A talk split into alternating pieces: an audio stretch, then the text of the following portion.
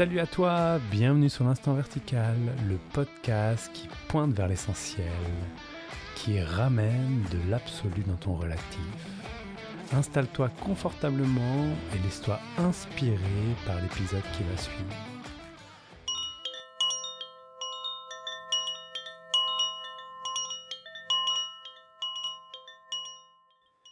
Bonjour à vous, bienvenue dans ce nouvel épisode de l'Instant Vertical.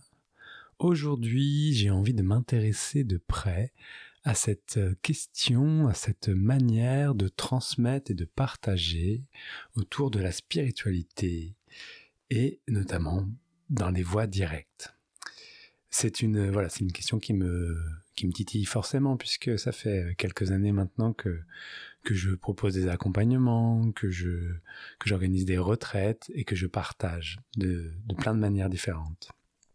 Et évidemment, comme tout le monde, je peux voir qu'il y a eu euh, une évolution dans ma manière de transmettre, dans ma manière euh, de, d'accompagner des personnes et qui dépend énormément au final de ce qui est vécu.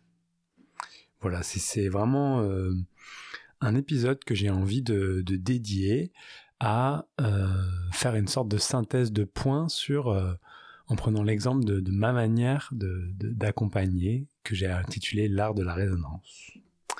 Voilà. Voilà, donc pour commencer, je vous propose de parler de l'éveil.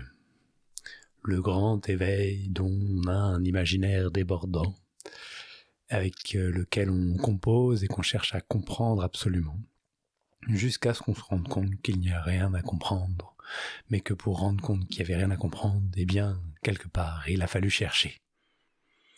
C'est vraiment très important ce que je viens de dire parce que vous, je pense que vous avez lu euh, par exemple des livres comme euh, Paolo Coelho avec l'alchimiste ou d'autres références en fait, euh, je sais pas, même Star Wars, qui est pas un livre mais qui est un film, qui fait référence au final qu'il y a toujours une forme de quête, il y a toujours une forme de démarche, de quête euh, souvent qui ramène à quelque chose que l'on est vraiment ou que l'on avait déjà sur place. Mais pour s'en rendre compte, il a, il a jamais eu la possibilité de s'en rendre compte sur le moment, tant qu'il n'y avait pas eu euh, des événements hein, extérieurs ou des, des, des, mentors, des enseignants, des maîtres qui nous guident vers ce qui est déjà là au fin de compte. Et ça c'est important parce que au final, on peut dire que euh, transmettre, enseigner à travers la spiritualité, c'est montrer ce qui est déjà là. En tout cas, c'est comme ça que moi, ça me parle. En tout cas, c'est comme ça que ça me parle d'accompagner à l'éveil. Sauf que quelqu'un qui vient et qui se pose des questions, qui est dans une démarche de, de peut-être d'épanouissement, de fin de la souffrance, etc., justement n'a pas conscience de ce qui est déjà là pour lui et cherche autre chose. D'où l'importance pour moi de, des voies directes. En tout cas, c'est à travers les voies directes qu'il y a eu quelque chose de, de concret, de un arrêt massif de, de, de de l'arrêt de la recherche à tout prix. Mais je peux voir que ces voies directes dans mon histoire n'est pas arrivé tout de suite il a fallu d'abord que, en tout cas c'est comme ça que je l'interprète aujourd'hui, il y a eu euh, comme une sorte de de de tannage de cuir. c'est le mot qui me vient là maintenant. Comme une sorte de souplesse qui est apparue avec euh, différentes pratiques, avec voilà notamment les enseignements d'un yogi que j'allais voir en Inde dans, le cas là qui s'appelle toujours Yogi Alexander, euh, qui vraiment a, a apporté un message, a apporté un message d'amour, d'ouverture, dans lequel euh, je me suis laissé couler, dans lequel je me suis investi, je me suis engagé pleinement, qui a créé comme euh, des conditions propices à, à m'en remettre à ce qui était plus grand que moi. Et une fois que cela a été intégré quelque part, lorsque j'ai découvert les voies directes telles que l'Advaita, euh, notamment l'Advaita ou le Neo-Advaita, comme j'ai découvert avec un, épisode précédent de The Device. Donc dans le Neo-Advaita, que ça pointait directement vers quelque chose qui était vécu à travers l'abandon. Et j'ai l'expérience directe que j'en avais à travers euh, ce, que, ce que je vivais avec Yogi Alexander, en fait, m'a permis de prendre, je sais pas, ça a amené à laisser jaillir, à éclairer une évidence. Et donc, j'en arrive à, vraiment au cœur de ce que j'ai envie de traiter dans, dans, cet épisode. Au final, que ce soit avec Yogi Alexander qui va apporter un message, qui va apporter une vision, une, vibration particulière à la transmission, que je vais lire un, bouquin de, de, Maharaj ou euh, de Ramesh Balsekar, ou je vais écouter un satsang de Didier Weiss ou euh, de Pierre Léry Guimet ou peu importe, au final, tout le monde parle de la même chose avec une vibration différente. Voilà. J'ai aussi vu dernièrement euh, une, super émission sur Netflix qui est sur Raël. Et ils avaient fait un peu le même genre d'émission sur euh, Osho. Et on peut voir que, bon, Raël, c'est un peu, je vous invite à regarder. Hein. Il, y a, il y a un message spirituel, il y a clairement une démarche. Voilà, bon, c'est un peu bizarre. Mais globalement, on voit qu'il y a une soif euh, que les gens ont et de créer une religion, il y, a, il y, a, des croyances qui se mettent en place et il y a une démarche, eh bien, même dans une démarche comme celle de Raël, comme celle Show, ben, il est possible de voir que ça pointe exactement vers la même direction. C'est comme si on était dans un cercle et que tout ramène constamment au centre. Et moi, j'aime bien appeler ça devenir initié. Devenir initié, pour moi, c'est quand euh, il y a la, découverte, quand il y a la réalisation que, au final, il n'y a pas une voie qui est mieux que l'autre, il n'y a pas, euh, euh, je sais pas, euh, le catholicisme ou le christianisme qui serait plus propice pour nous occidentaux parce qu'on est avec la culture occidentale ou lié, je sais pas, les traditions orientales qui sont plus adaptées, voilà. Mais en tout cas, qu'il n'y ait pas cette enfin en tout cas au-delà de, ce qui est bon pour soi on va dire je vais en revenir après mais que l'initiation passe par reconnaître que tout parle de la même chose de manière différente peut-être qu'il y a des subtilités différentes dans la transmission mais qu'au final dans l'essentiel et dans l'absolu c'est la même chose ça veut dire qu'il y a des vibrations particulières et que nous allons entrer en résonance plus ou moins avec telle technique, telle approche, tel message à différents moments de notre vie. Et peut-être même que cette résonance va nous faire résonner avec plusieurs choses en même temps, plusieurs choses à différentes époques, etc. Peut-être même que cette résonance va nous amener à vivre des trucs pas cool, ou qu'on considère comme pas cool. Par exemple, je prends l'exemple d'un épisode précédent que j'avais fait avec Mira, qui, parle sur les méandres de la, de la vie spirituelle, où elle se retrouve dans une situation, euh, on va dire, euh, comme d'embrigadement ou de, de, prisonnière, en fait, d'un mouvement qui est basé sur l'Advaita. Hein. Enfin bon, en tout cas, il y a une démarche de voir que il y a une résonance particulière. Et euh, là, je viens de finir une, une, période d'incubation parce que je me suis demandé au final, à travers ces quelques années, ok, là j'ai organisé plein de retraites, j'ai accompagné pas mal de personnes. Ok, c'est quoi ce que je propose vraiment? Si je mettais un peu d'ordre là-dedans, c'est-à-dire euh, qu'est-ce qui n'est plus d'actualité pour moi, comme si je réactualisais tout ça? Et cette notion de résonance que je viens d'évoquer, elle est vraiment au centre euh, de, de ce que j'ai envie d'apporter. Ça fait partie de mon style. Et constamment, dans, dans, les pensées qui peuvent traverser, il y a vraiment quelque chose de l'ordre de dire oui, mais euh, tiens, ce serait mieux de faire ceci, ce serait mieux de faire cela, etc. Tiens, et si ça, ça marchait, ou tiens, il y a une sorte de démarche, une sorte d'éthique, etc., à faire ceci ou à faire cela. Mais en même temps, si je regarde bien, il y a une couleur, une note particulière, une vibration particulière qui est la mienne quand je suis dans des contextes que j'ai créés. Et il n'y a rien à faire, on va dire, pour euh, la créer. Et ça, c'est un truc très important parce que des fois, je, me, je peux me projeter, on va dire, euh, là, je me projette dans ce que j'aimerais bien faire ou ce que j'aimerais bien vivre avec les personnes. Mais quand j'y suis, il n'y a rien qui est imaginé. Tout apparaît complètement spontanément. C'est comme si dans ces espaces qui sont dédiés, il n'y avait plus la notion de il n'y a pas de structure, tout est spontané et euh, tout est de l'ordre de l'intuitif. Et ça crée des conditions propices, selon moi, à l'éveil de la conscience. Pour que ça nous tombe dessus.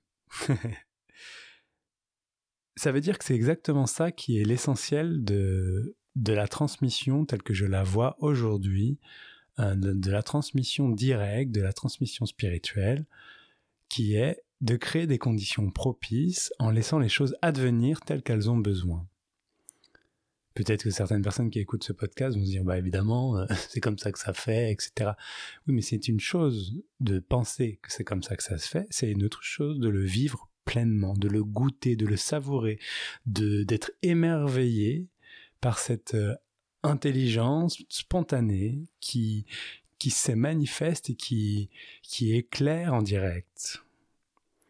Voilà, de ça est née euh, l'envie de de poser des mots dessus, donc j'ai appelé ça l'art de la résonance, sans me rendre compte forcément que quand j'en parle un peu aux personnes, tout de suite, l'art de résonance, c'est euh, l'art du son, etc. Et euh, dans un épisode encore précédent, juste avant, il y avait Emmanuel Herrera qui disait que mon vocabulaire tournait beaucoup autour du son. Et oui, en fait, mais cette résonance, c'est pas celle juste du son. C'est qu'il y a une image du son, mais qu'au final, la résonance, c'est quand deux manifestations rentrent en, résonance, donc on voit tout ce que ça veut dire en résonance, et que de cette résonance, il y a quelque chose qui se passe d'où l'évidence qui peut jaillir. Si je continue à parler un petit peu de cet accompagnement, de voir que comment on accompagne, etc., il y a évidemment tous les styles d'accompagnement qui existaient. Et, et je vois que, par exemple, dans, pour ma part, il y a une dimension très ludique. Ça veut dire que de vivre des expériences, de proposer des aventures, c'est comme ça que ça a envie de sortir et que quand j'essaye de m'atteler, on va dire, à essayer de dire, bah tiens, je vais organiser un truc un peu plus structuré, etc.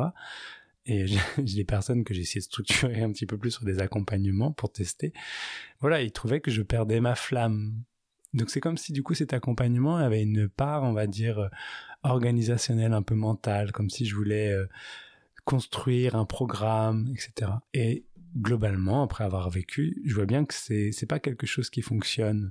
Qu'il y ait une structure naturelle qui apparaît, c'est une chose, mais s'il n'y a pas de place au spontané, eh bien, il n'y a pas de place à la magie de la vie telle qu'elle a envie d'apparaître maintenant. Et donc, dans cet art de la résonance, je vois que cette dimension ludique, pour moi, est une manière de laisser cette résonance, cette spontanéité sortir ça veut dire qu'il y a un abandon total de toute forme de résultat. Il n'y a personne qui peut dire tiens aujourd'hui je vais commencer un accompagnement et le résultat ça va être je sais pas l'éveil de la conscience la réalisation du soi. Ça peut avoir envie de ça, mais du coup c'est un voilà en tout cas l'approche directe que je propose c'est un abandon de toute forme d'attente de ça. C'est comme si on pouvait créer donc les conditions propices, je reviens à, ces conditions propices, créer des moyens, des, manières de faire, mais il n'y a rien qui va déclencher l'évidence qui tombe dessus. Ça va se faire tout seul au moment où ça se fait pour chacun, sans qu'il y ait un bon ou un moins bon moment pour quelqu'un d'autre. C'est une forme d'accouchement de la conscience. Et c'est une métaphore qui me parle bien parce que euh, du coup je suis une sorte d'accoucheur de la conscience. Qu'on en s'entende bien. Pour moi, un accoucheur de conscience ou un accoucheur tout court, c'est pas quelqu'un qui qui va être là, mais c'est quelqu'un qui va accompagner quelque chose qui est en train de se faire tout seul. C'est quelque chose, c'est quelque, par exemple un bébé va accoucher tout seul quoi qu'il arrive. Qu'il y ait des difficultés ou des complications, ça c'est là où il y a une personne extérieure qui peut intervenir, mais l'accouchement, quoi qu'il arrive, va se passer tout seul. Eh bien, l'accouchement de la conscience, c'est la même chose. Ça se passe tout seul, mais il y a une personne qui est là pour euh, tenir la main, guider, donner des conseils s'il y a besoin de donner des conseils. Quoique les conseils, il n'y en a pas beaucoup à donner, mais qui a une personne qui peut se être en relation avec la personne dans son propre processus, dans son propre accouchement. Et donc, euh, mon style d'accompagnement, si je posais des, des, un mot dessus, bah, je me positionne dans une dans un accouchement de conscience, comme un accoucheur de conscience. Donc c'est un peu décalé parce que c'est, on pourrait utiliser des termes très euh, formels comme tiens je suis un enseignant spirituel, euh, je suis un guide spirituel, etc. Ou en tout cas c'est l'activité qui se passe. mais je sais pas, c'est pas des mots qui me parlent. L'accouchement de conscience, ça me parle parce que, je sais pas, dans mon, je sais pas, j'ai une attitude aussi très euh, porteuse, j'ai une attitude très, voilà, j'aime bien qu'on aille euh, ensemble, qu'on se base vraiment sur ce que la personne est en train de vivre maintenant, et, je sais pas, je me sens très comme dans un accouchement. Donc j'ai déjà vécu des accouchements, j'ai vécu l'accouchement de mes enfants à la maison, tout ça.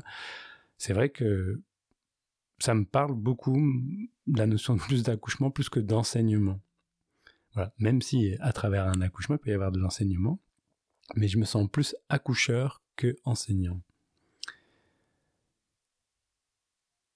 Pourtant, dans, si j'en reviens un petit peu à cette euh, dimension de, de transmission, si on regarde bien aussi dans les messages spirituels ou dans les accompagnements qu'on voit, il y a quand même des axes sur lesquels les personnes euh, vont, viennent et reviennent constamment.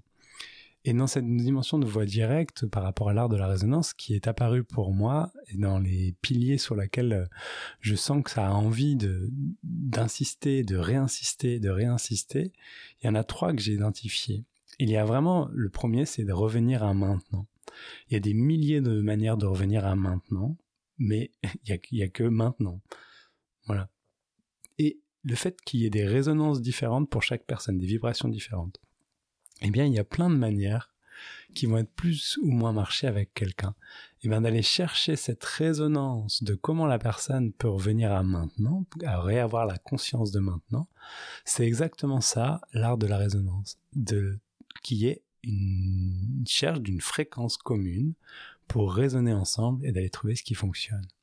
C'est une démarche très euh, autonomisante, on va dire, c'est que la personne, quelque part, apprend aussi à reconnaître sa propre résonance, sa propre démarche. Donc l'axe 1, c'est revenir à maintenant. L'axe 2, on va dire que j'ai que ce qui me semble essentiel, c'est vraiment cette investigation du soi. Donc en cela, il y a vraiment la dimension euh, voix directe. En tout cas, c'est dans c'est une approche de voix directe et cette, euh, cet apprentissage du discernement, on va dire, vraiment d'aller voir ce que l'on n'est pas et de laisser jaillir ce que l'on est. Dans les grandes traditions de, des voix négatives, via negativa, du neti neti, etc., etc. Et le troisième axe qui me semble assez essentiel et, et c'est vrai que c'est pas quelque chose que je croise souvent, mais en tout cas, ou plus dans les démarches, on va dire plus de voix du cœur, etc., c'est de reconnaître sa propre résonance. Donc, en fonction de ce que je suis, de ce que je ne suis pas, eh bien, il va apparaître quand même une vie qui est là, qui se manifeste d'une certaine manière, avec certaines caractéristiques qui font que euh, ça n'est pas la vie de quelqu'un d'autre, etc. Et de s'abandonner à cette, à cette euh, résonance sans résistance, du coup, pour le coup, pour moi, ça fait partie d'un axe qui, qui peut amener à, à, avoir un impact sur les deux autres axes. C'est pas ces axes, je les ai nommés 1, 2, 3, mais c'est pas des axes forcément qui doivent se faire dans un certain ordre, c'est plus des approches qui se mélangent un petit peu, qui font que globalement, l'un ou l'autre va plus ou moins axer son attention sur un axe en particulier ou sur deux axes en particulier ou sur trois axes de manière euh, commune qui font qu'à un moment, il y a jaillissement. Parce qu'il y a toujours jaillissement à un moment donné. Et ce jaillissement, il ne prend jamais la forme qui est attendue. Et c'est ça qui est magique. Et ça, c'est, vraiment quelque chose aussi qui est important pour moi de, de reposer là, mais il n'y a aucun accompagnement spirituel qui a un impact ou un contrôle concret sur le jaillissement. C'est-à-dire, il n'y a personne qui peut dire, voilà, maintenant ça fait ça. Maintenant tu es prêt, etc. Ça, juste, ça crée juste des choses propices qui font que bien sûr que quand euh, tout est vraiment propice, etc., c'est beaucoup plus simple que ça apparaisse. Mais on voit bien que ça peut apparaître vraiment à n'importe quel moment. En tout cas, créer des conditions propices d'un point de vue relatif, eh bien, c'est quelque chose que l'on peut faire. Et donc, comment, qu'est-ce que ça peut dire créer des conditions propices. Ça peut avoir des pratiques spirituelles, ça peut être de chanter des mantras, ça peut être euh, de pratiquer la méditation ou de, se balader, enfin, peu importe la pratique spirituelle que la personne lui convient dans sa résonance du moment. Ça peut être euh, de lire des livres, ça peut être, euh, voilà. On voit bien que s'il y a une démarche et un engagement concret, eh bien, ça rend plus propice le fait qu'il y ait des prises de conscience derrière que quelqu'un qui n'y a aucun intérêt ou aucune énergie qui est dirigée dans cette direction-là. Donc, quand euh, j'entends des, des, enseignements qui disent il n'y a rien à faire, des trucs comme ça, que c'est pris au pied de la lettre, eh bien, je vous invite aussi à remettre un petit peu de, de relatif et d'absolu là-dedans. D'un côté relatif, il y a ce qui se manifeste là, dans l'instant, et que ça, qu'il y a des élans, il y a des, notes particulières qui peuvent être jouées pour créer la symphonie du moment. Et l'engagement là-dedans peut nécessiter d'avoir l'impression de faire quelque chose là. Par contre, de bien remettre en question le fait que c'est pas parce que je fais ceci que je vais arriver à tel résultat ou que justement ce qui va être sûrement le plus probable, c'est que l'absence de résultat va créer une insatisfaction, va créer la volonté d'aller chercher autre chose, etc., jusqu'à ce que jaillissement ou évidence apparaissent. Pour vous, pour terminer cet épisode, euh, vraiment euh, où j'essaye de de parler un peu de, ce qu'est l'art de, de transmettre pour moi, en tout cas, et avec cet art que j'ai appelé l'art de la résonance, il y a, il y a plein de formats différents également dans, dans la transmission. Et je vois que pour moi, ce qui a le plus de goût, c'est les formats retraite où on, on se met pendant 7 jours, 4 jours, 9 jours, 10 jours, euh, où on se coupe de son quotidien et on se dédie totalement à ça. Voilà, c'est dans ces espaces-là où j'ai senti que euh, euh, bah, que les conditions étaient les plus propices. voilà, je vais rester sur cette phrase qui me parle bien là maintenant.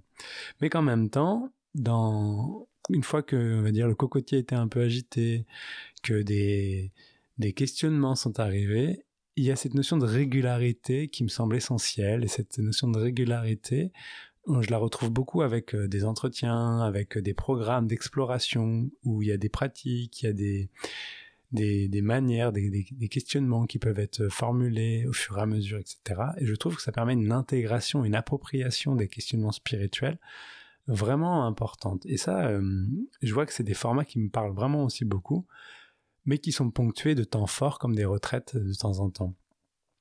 Voilà. Et la dernière chose qui me semble essentielle dans l'accompagnement, c'est la communauté. C'est le fait de se sentir soutenu et de pouvoir soutenir également sans soutien, je crois pas qu'on puisse aller vraiment très loin, ou qu'on puisse euh, être dans une démarche où euh, il y a de l'inspiration qui puisse être euh, On est toujours soutenu d'un point de vue ou un autre, d'une manière ou quelconque. Le soutien sur les questions spirituelles me semble assez essentiel et pour ça, il s'agit de faire communauté. Une communauté spirituelle, une communauté religieuse, toutes les personnes qui en parlent de cette communauté religieuse, on parle vraiment comme quelque chose d'assez essentiel et qui est très humain. Et voilà, ça me semble important qu'on puisse parler, échanger, dire des conneries, voilà, se marrer aussi, mais aussi euh, pouvoir vraiment être dans des démarches de soutien très fort euh, lorsque euh, les choses qui sont vécues sont difficiles et qui font souvent perdre l'impression de perdre le cap ou de perdre le nord voilà, le soutien et soutenir est pour moi vraiment important et, soutenant.